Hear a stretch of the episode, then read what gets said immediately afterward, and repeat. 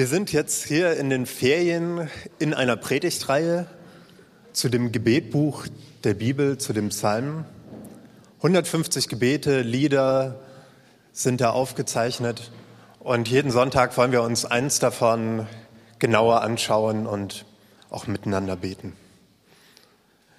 Heute ist Psalm 13 an der Reihe.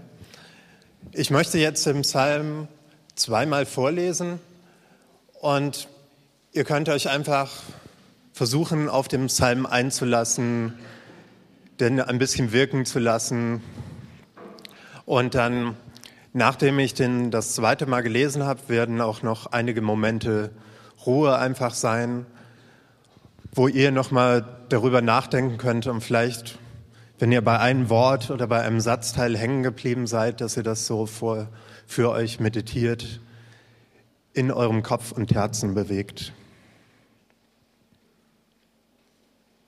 Psalm 13. Ein Lied Davids. Herr, hast du mich für immer vergessen? Wie lange willst du dich noch verbergen? Wie lange sollen mich die Sorgen quälen? Soll der Kummer Tag für Tag an meinem Herzen nagen? Wie lange dürfen meine Feinde mich noch bedrängen? Sieh mich doch wieder an, Herr. Gib mir Antwort, du mein Gott. Mach es wieder hell vor meinen Augen, damit ich nicht in Todesnacht versinke. Sonst sagen meine Feinde, den haben wir erledigt und jubeln über meinen Sturz. Doch ich verlasse mich auf deine Güte. Ich juble über deine Hilfe. Mit meinem Lied will ich dir danken, Herr, weil du so gut zu mir gewesen bist.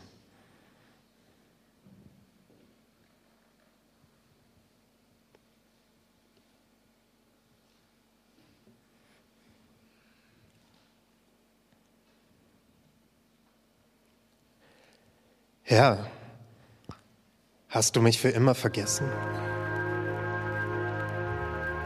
Wie lange willst du dich noch verbergen? Wie lange sollen mich die Sorgen quälen? Soll der Kummer Tag für Tag an meinem Herzen nagen? Wie lange dürfen meine Feinde mich noch bedrängen?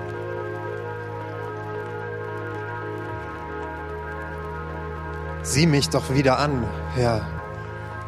Gib mir Antwort. Du, mein Gott. Mach es wieder hell vor meinen Augen, damit ich nicht in Todesnacht versinke. Sonst sagen meine Feinde, den haben wir erledigt und jubeln über meinen Sturz.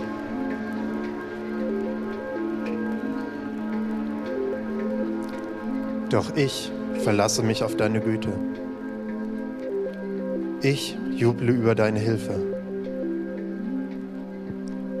Mit meinem Lied will ich dir danken, Herr, weil du so gut zu mir gewesen bist.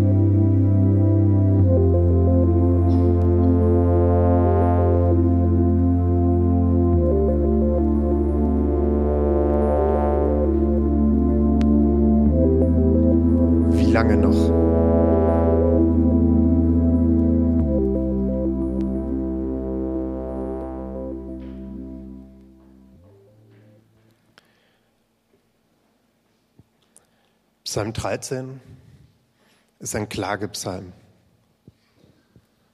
Der Beter des Psalms klagt gegen Gott. Er drückt sein Leid aus. Er sagt sogar, dass Gott ihn anscheinend vergessen hat. Für uns ist das oft ungewohnt, zumindest für mich, Klage gegen Gott auszudrücken. Bitten sind okay, aber richtig Klage kommt nicht so häufig vor. Aber wenn man in die Psalmen schaut, ungefähr ein Drittel der Psalmen sind Klagepsalmen, wo Menschen ihr Leid, ihre Not klagen gegenüber Gott. Und teilweise tun sie das ziemlich drastisch.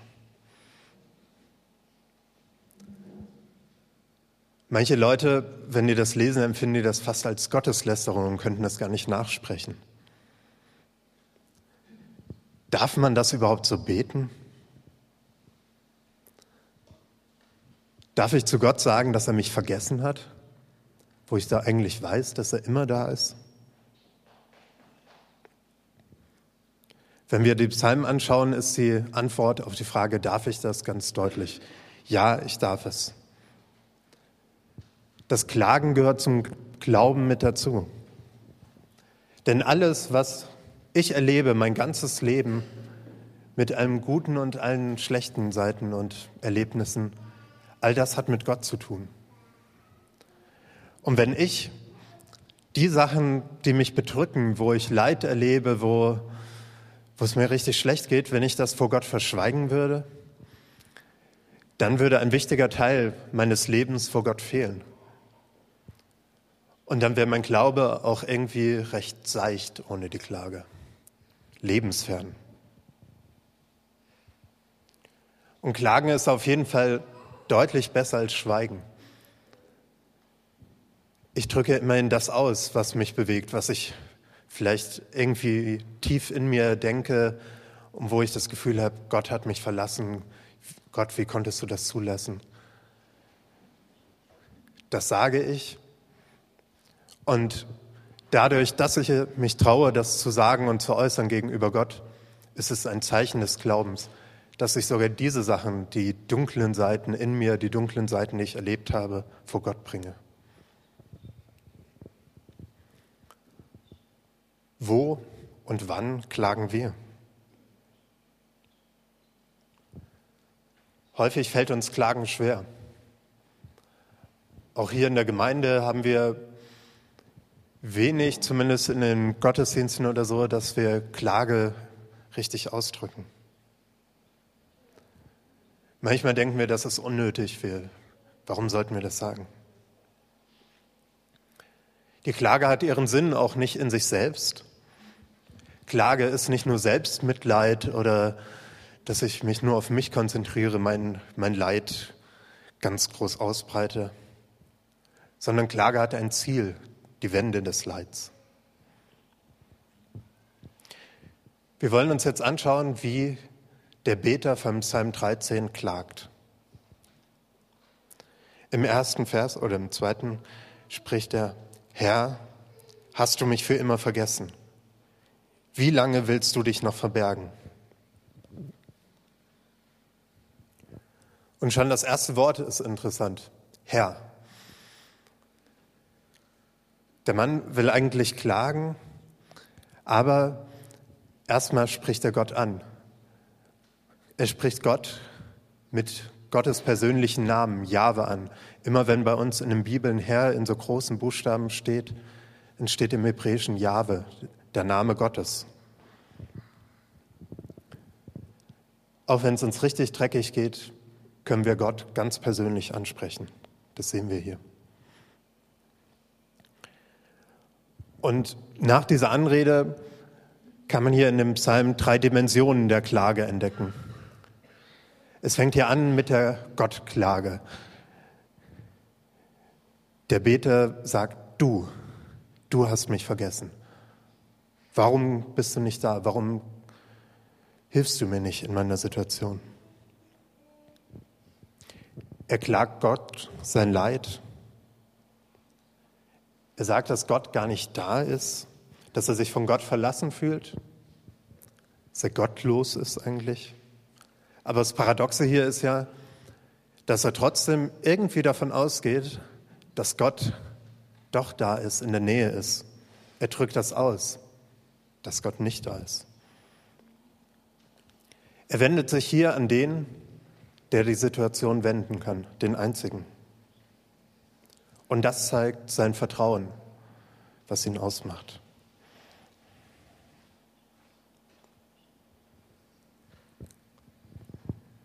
In meiner letzten Predigt hatte ich ja ziemlich viele Beispiele damals aus der Türkei, viele Sachen berichtet. Heute werde ich nicht so viele Beispiele haben. Heute fordere ich euch heraus, eigene Beispiele zu überlegen, wo ihr das erlebt habt. Dass ihr überlegt, wo kann ich das beten? Wo trifft das auf mich zu? Keine Angst, ihr müsst das nicht nachher vorne allen sagen, noch nicht mal den Leuten neben euch, einfach für euch selbst. Ich möchte dich jetzt fragen, wo fühlst du dich von Gott verlassen? Wo fühlst du dich von ihm vergessen? Wo verbirgt sich Gott vor dir?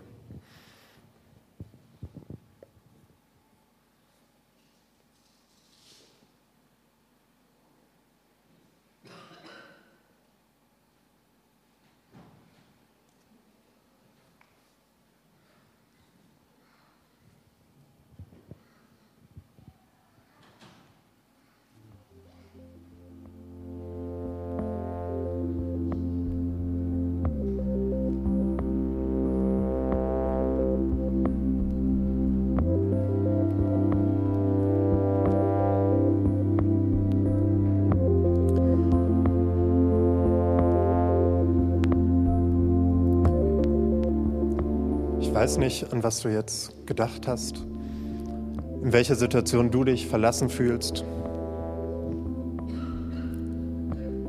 Aber behalte das vielleicht einfach mal im Hinterkopf.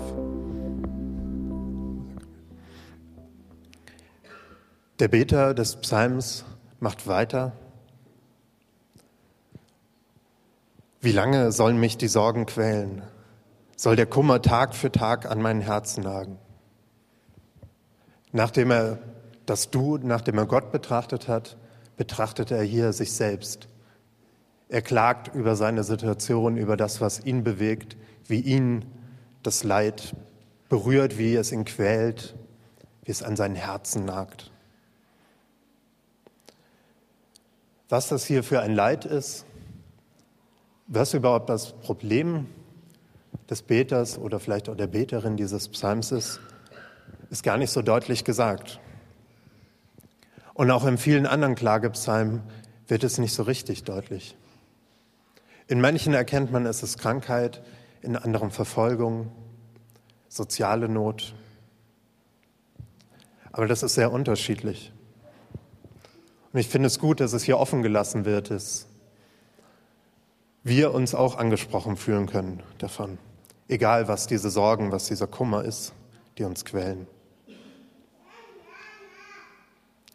Das Leid, was uns quält, ist auf jeden Fall real. Das sehen wir immer wieder in dem Psalm. Und wir, wir können das auch annehmen und erstmal akzeptieren, ja, ich leide. Und das irgendwie zu verdrängen, weil ich mich besonders fromm fühle und immer nur Positives gegenüber Gott sagen will, das ist nicht gut. Also wir können das Leid anerkennen und auch vor Gott bringen. Aber gleichzeitig ist es natürlich auch eine Anfechtung unseres Glaubens.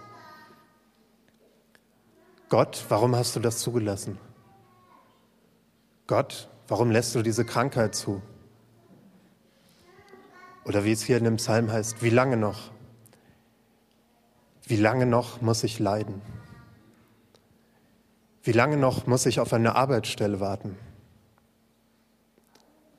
Wie lange noch muss ich darauf warten, dass mein Freund mir verzeiht? Wie lange noch?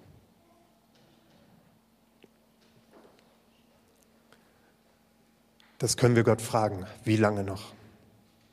Warum? Wenn wir zu Gott sprechen, können wir alles sagen. Wirklich alles. Solange wir es zu ihm sagen. Und das können wir still, alleine für uns tun, aber auch öffentlich in einer Gruppe, in eurem Hauskreis mit Freunden.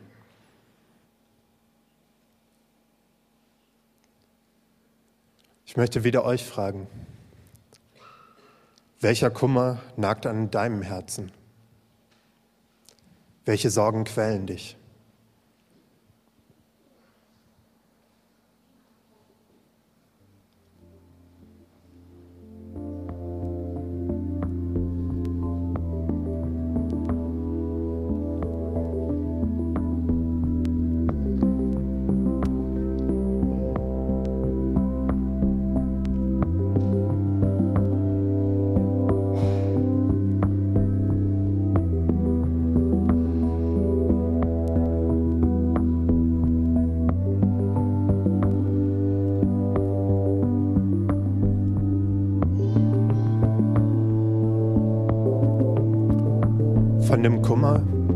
Im eigenen Herzen, von dem, was ihn selbst bewegt, woran er leidet,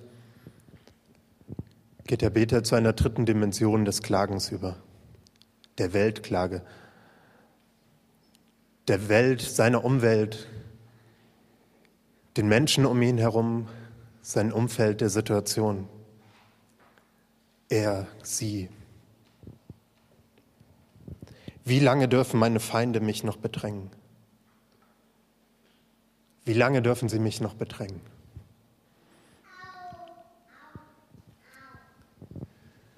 Hier wird von Feinden gesprochen. Ich weiß nicht, wie es euch geht.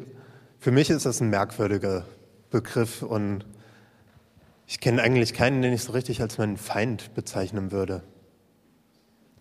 Und auch die Zeiten, wo ja gestern dran gedacht wurde, wo die Mauer da war und es klar Ost-West, die Guten, die Bösen, kam immer auf die Seite an, auf der man war, ähm, wo es diese klaren Einteilungen gab, die sind auch nicht mehr da. Was sind dann diese Feinde, von denen in dem Psalm immer wieder gesprochen wird? Da können wir Verschiedenes entdecken. Manchmal sind es wirklich persönliche Feinde. So wie David, der, von, der verfolgt wurde von Saul, da war es wirklich ein Mensch, der Feind, vor dem er fliehen musste, der ihn bedrängt hat. Oder in Kriegen oder so, in solchen Situationen können es Personen sein, aber vielleicht auch in unserem Alltag, dass es andere Menschen sind, die uns bedrängen, die uns Leid zufügen. Aber man könnte die Feinde auch als Repräsentanten einer Gegenwelt bezeichnen. Also alles, was gegen mich und gegen das, was Gott tut, alles, was dagegen wirkt. Die Gottlosen heißt es manchmal. Und das können sowohl Personen sein, als auch irgendwelche Kräfte. Das kann auch Krankheit sein, der Tod. Und die Feinde können aber auch innere Feinde sein. Mein Perfektionismus in mir drin oder die eine Sache, über die ich nicht hinwegkomme, wo ich immer wieder mitkämpfe. Auch das ist ein Feind, der mich bedrängt. Wer oder was sind deine Feinde?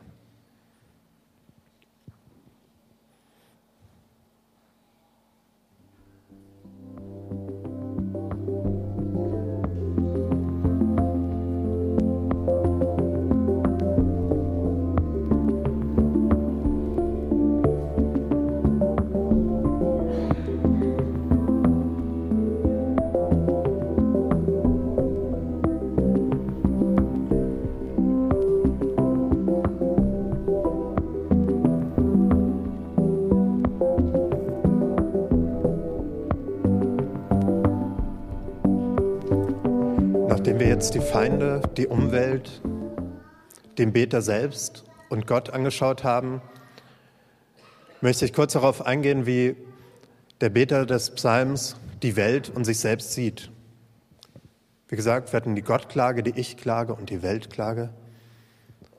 Uns wird deutlich hier in dem Psalm, in den anderen Psalmen und im ganzen Alten Testament, dass alles drei ganz eng zusammenhängt.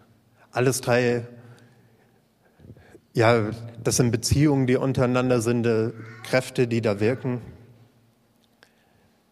Das wird zwar hier in die drei Verse eingeteilt, aber man kann es nicht voneinander trennen. Gott, die Welt und die eigene Person. Und wenn man sich anschaut, wie die eigene Person gesehen wird im Alten Testament, dann sind es auch wieder verschiedene Elemente. Einmal der Körper, das Handeln, Denken und Glauben, aber auch die Beziehung. Und diese Sachen, die hängen auch wieder ganz eng zusammen. Im Alten Testament wird der Mensch ganzheitlich betrachtet, nicht in verschiedenen Stücken, die irgendwie unabhängig voneinander funktionieren, sondern der Mensch als Ganzes mit all diesen Dimensionen. Und wenn ein Teil davon gestört ist, wenn ein Teil des Menschen gestört ist, verändert sich seine ganze Welt. Weil überall Pfeile zwischen sind, zwischen den einzelnen Teilen, wirkt sich das eine auf das andere aus. Es geht gar nicht anders. Und deshalb entdecken wir in, der Klage, in den Klagepsalmen auch immer diese verschiedenen Dimensionen und es bleibt nie bei einer Dimension stehen. Wie machen wir das heute? Wir versuchen ja häufig, die verschiedenen Teile des Lebens fein sauber zu trennen. Einmal Beruf und Privates. Manchmal trennen wir den Glauben auch noch als irgendwas Drittes irgendwo hin. Und auch unsere Beziehungen, den Körper und so, was hat das miteinander zu tun? Wenn irgendwie wir in der Freundschaft Probleme haben, kommen wir gar nicht so schnell auf die Idee, dass sich das auf den Körper auswirken könnte. Aber das Alte Testament macht uns deutlich, das hängt miteinander zusammen. Ich kann das gar nicht unabhängig voneinander betrachten. Alles hat Auswirkungen auf die Beziehung dazwischen. Schauen wir weiter in dem Psalm. Nach der Klage heißt es, sieh mich doch wieder an, Herr. Gib mir Antwort, du mein Gott. Nach der Klage kommt hier die Bitte. Hier ist der Wendepunkt in dem Psalm. Der Psalm bleibt nicht bei der Klage stehen. Und alle Klagepsalmen bleiben nicht dabei stehen. Sie machen immer noch einen Schritt weiter. Die Bitte um eine Wende ist das Zentrum dieses Psalms. Die Klage wird deutlich ausgesprochen, aber dann kommt Bitte und Hoffnung. Sieh mich wieder an, Herr. Und da ist auch der Unterschied zwischen Klagen und Jammern. Wenn ich jammere, dann suhle ich mich in meinen Leid und ah, mir geht so schlecht und hier und ah, aber klagen heißt, ich bringe das auf den Punkt, was ich leide, das kann ich auch lange ausführen. Ich kann lange klagen, ich kann alles sagen, was mich bedrückt, aber ich bleibe nicht dabei stehen. Ich wende mich damit an Gott und bitte um eine Wende. Sieh mich doch wieder an. Das ist auch was, was ich immer wieder bete. Gott, zeig dich mir. Gib mir Antwort auf die Fragen, die ich habe. Worum bittest du Gott? Was sind deine Bitten an den Herrn?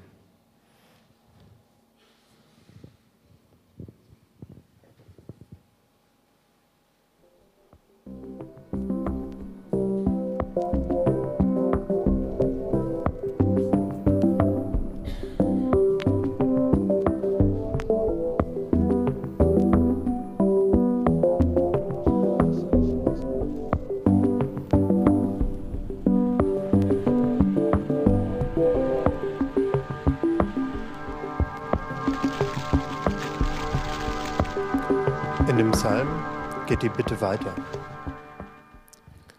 Mach es wieder hell vor meinen Augen, damit ich nicht in Todesnacht versinke. Sonst sagen meine Feinde, den haben wir erledigt und jubeln über meinen Sturz. Mach es wieder hell vor meinen Augen. Das finde ich eine geniale Bitte. Dieses Bild, was da drin ist, dieser Lichtblick, den der Beter da ersehnt, die neue Perspektive, den neuen Blick auf die Situation, das Licht am Ende des Tunnels. Darum bittet er, mach es wieder hell vor meinen Augen, damit ich nicht in Todesnacht versinke. Tod. Wie sieht der Beter hier Leben und Tod? Das ist nämlich ein bisschen anders, als wir das sehen. Wir haben uns ja eben angeschaut, wie die Welt gesehen wird, dass alles zusammenhängt und die Person, die eigene Person, die Welt und Gott hängt zusammen. Und das ist das Leben. Wenn die Verbindungen zwischen diesen verschiedenen Dimensionen vorhanden sind, wenn alle Bereiche der Welt und meiner eigenen Person aufeinander bezogen sind, wenn die Beziehungen in alle Richtungen in Ordnung sind, dann ist das Leben volles Leben. Und was ist dann Tod? Für uns ist Tod ja eine einmalige Sache. Wenn wir an Tod denken, dann ist es das, was am Ende des Lebens, dieses einmalige Ding, wo plötzlich das Leben vorbei ist. Wenn wir in die Psalmen schauen, ist es ein etwas anderes Bild. Da wirkt sich Leid in einem Bereich, Not in einem Bereich auf alle Bereiche aus. Wenn es meinem Körper schlecht geht, dann wirkt sich das auf das Denken, die Beziehung und das Handeln aus. Und das führt dann auch zu Beziehungsverlust. Und wenn die Beziehungen verloren gehen, dann komme ich in den Bereich des Todes. Der Tod kann sozusagen mitten im Leben schon sein. Das Leben kann enden, bevor ich sterbe.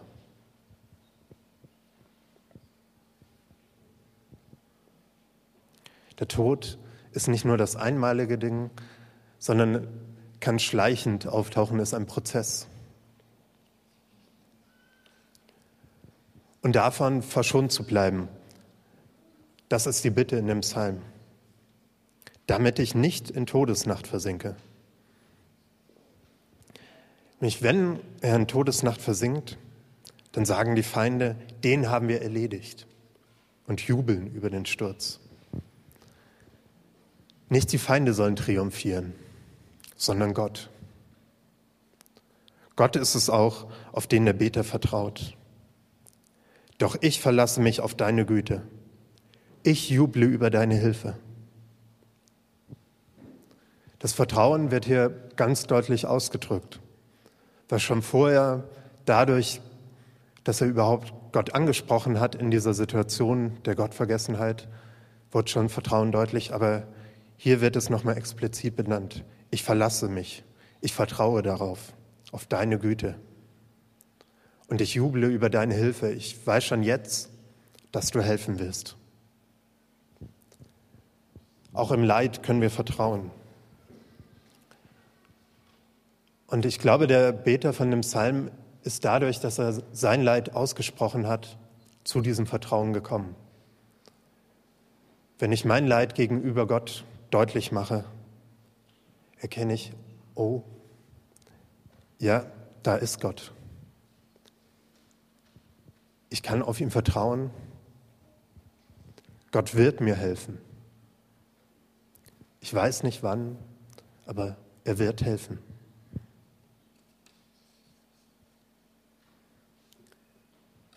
Und du? Wenn du leidest, kannst du Gott vertrauen?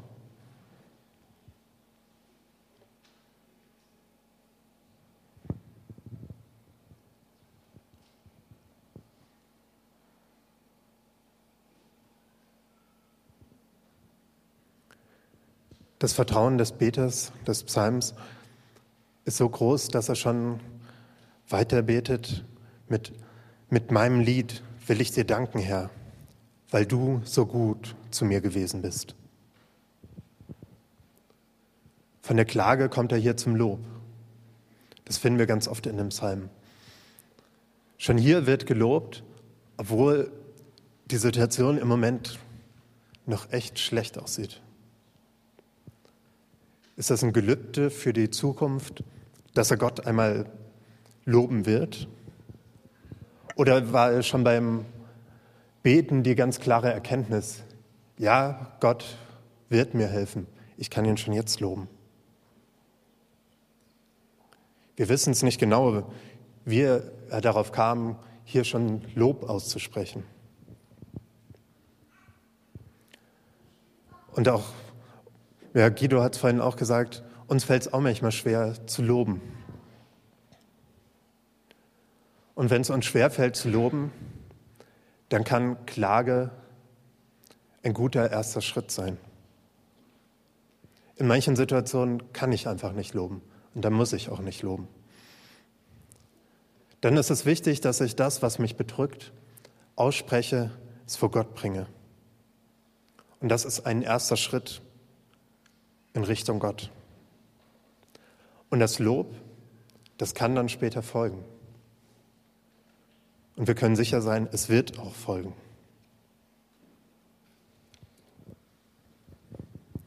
Mehr zum Thema Lob und Dank wird auch noch folgen in zwei Wochen. Da werden wir einen Psalm, einen Dankpsalm betrachten. Ich möchte jetzt noch ein paar allgemeine Sachen rückblickend auf diesen Psalm sagen. Wenn wir den Psalm und die anderen Klagepsalmen betrachten, wird deutlich, wir dürfen klagen. Wir können alles vor Gott bringen. Und das ist auch eine Sehnsucht in uns Menschen drin. Wenn etwas Schlimmes passiert, wollen wir klagen, wollen wir das irgendwo hinbringen, wollen damit nicht alleine bleiben.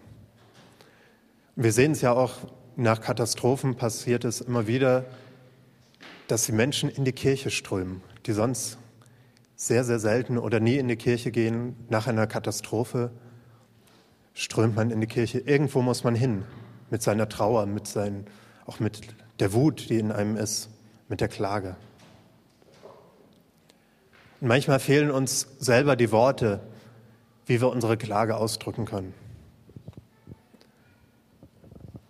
Dann können die Psalmen uns eine Hilfe sein und unseren Erfahrungen Worte schenken. Und andersrum helfen uns auch unsere Erfahrungen, die Psalmen besser zu verstehen.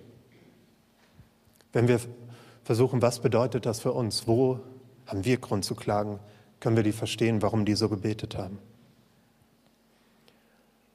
Wir können aussprechen, was uns bewegt. Denn die Klage ist immer ein erster Schritt aus dem Leid heraus. Die Klagepsalmen können uns, wie gesagt, dabei helfen, entweder indem wir sie direkt beten oder indem wir sie als ein Vorbild nehmen. Wenn wir uns nochmal anschauen, wie dieser Klagepsalm der relativ kurz war, es gibt noch viel längere, aufgebaut war, dann sehen wir, er beginnt mit der Anrede Gottes. Gott wird angesprochen. Herr, Jahwe. Dann klagt der Beter. Er klagt über Gott, spricht das aus, was ihn an Gott stört, was er vermisst. Er klagt über sich selbst, über seine Situation, aber auch über die Welt, um, über die Menschen um ihn herum.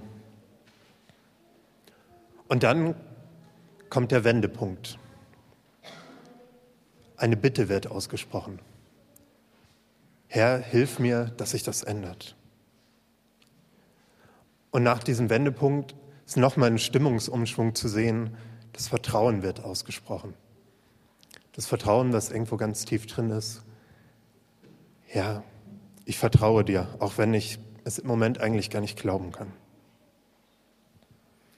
Was in einem vielen Psalm auch noch kommt, was hier in diesem Psalm fehlte, ist ein Schuldbekenntnis, manchmal auch eine Unschuldsbeteuerung. Ich sage, ja, Auch ich bin da schuldig geworden in dieser Situation. Und am Ende haben wir gesehen, hat der Beter ein Lob versprochen. Er wird Gott loben.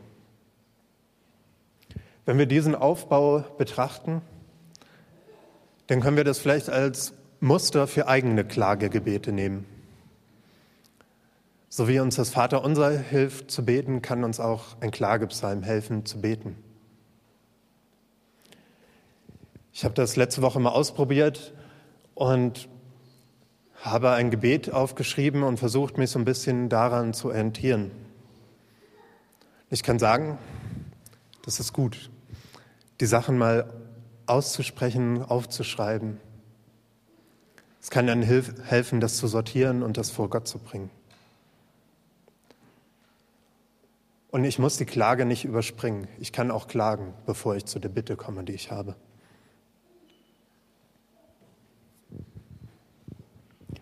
Eine Sache noch zu Psalm. Wir haben ja heute als Christen eine etwas andere Perspektive darauf, auch noch. Dadurch, dass Jesus gekommen ist. Jesus, der Sohn Gottes, hat auch Psalmen gebetet. Auch er hat sie als seine Gebete genommen. Und Jesus hat auch geklagt.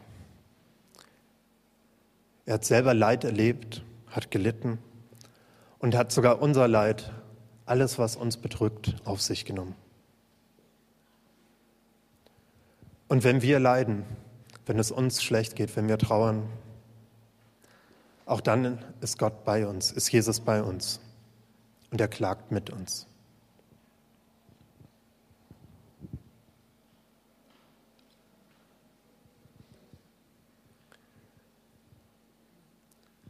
Ich möchte jetzt euch nochmal einladen, den Psalm auf euch zu beziehen, zu überlegen, wo, wo könnt ihr mitsprechen? Was ist eure Situation?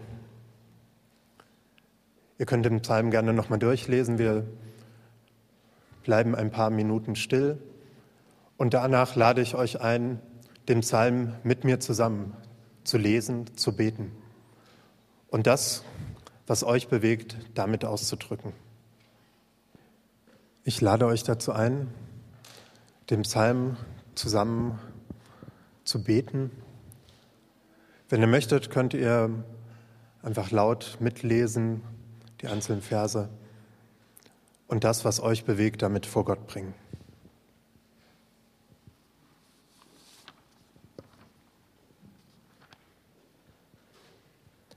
Herr, Hast du mich für immer vergessen? Wie lange willst du dich noch verbergen? Wie lange sollen mich die Sorgen quälen? Soll der Kummer Tag für Tag an meinem Herzen nagen? Wie lange dürfen meine Feinde mich noch bedrängen? Sieh mich doch wieder an, Herr.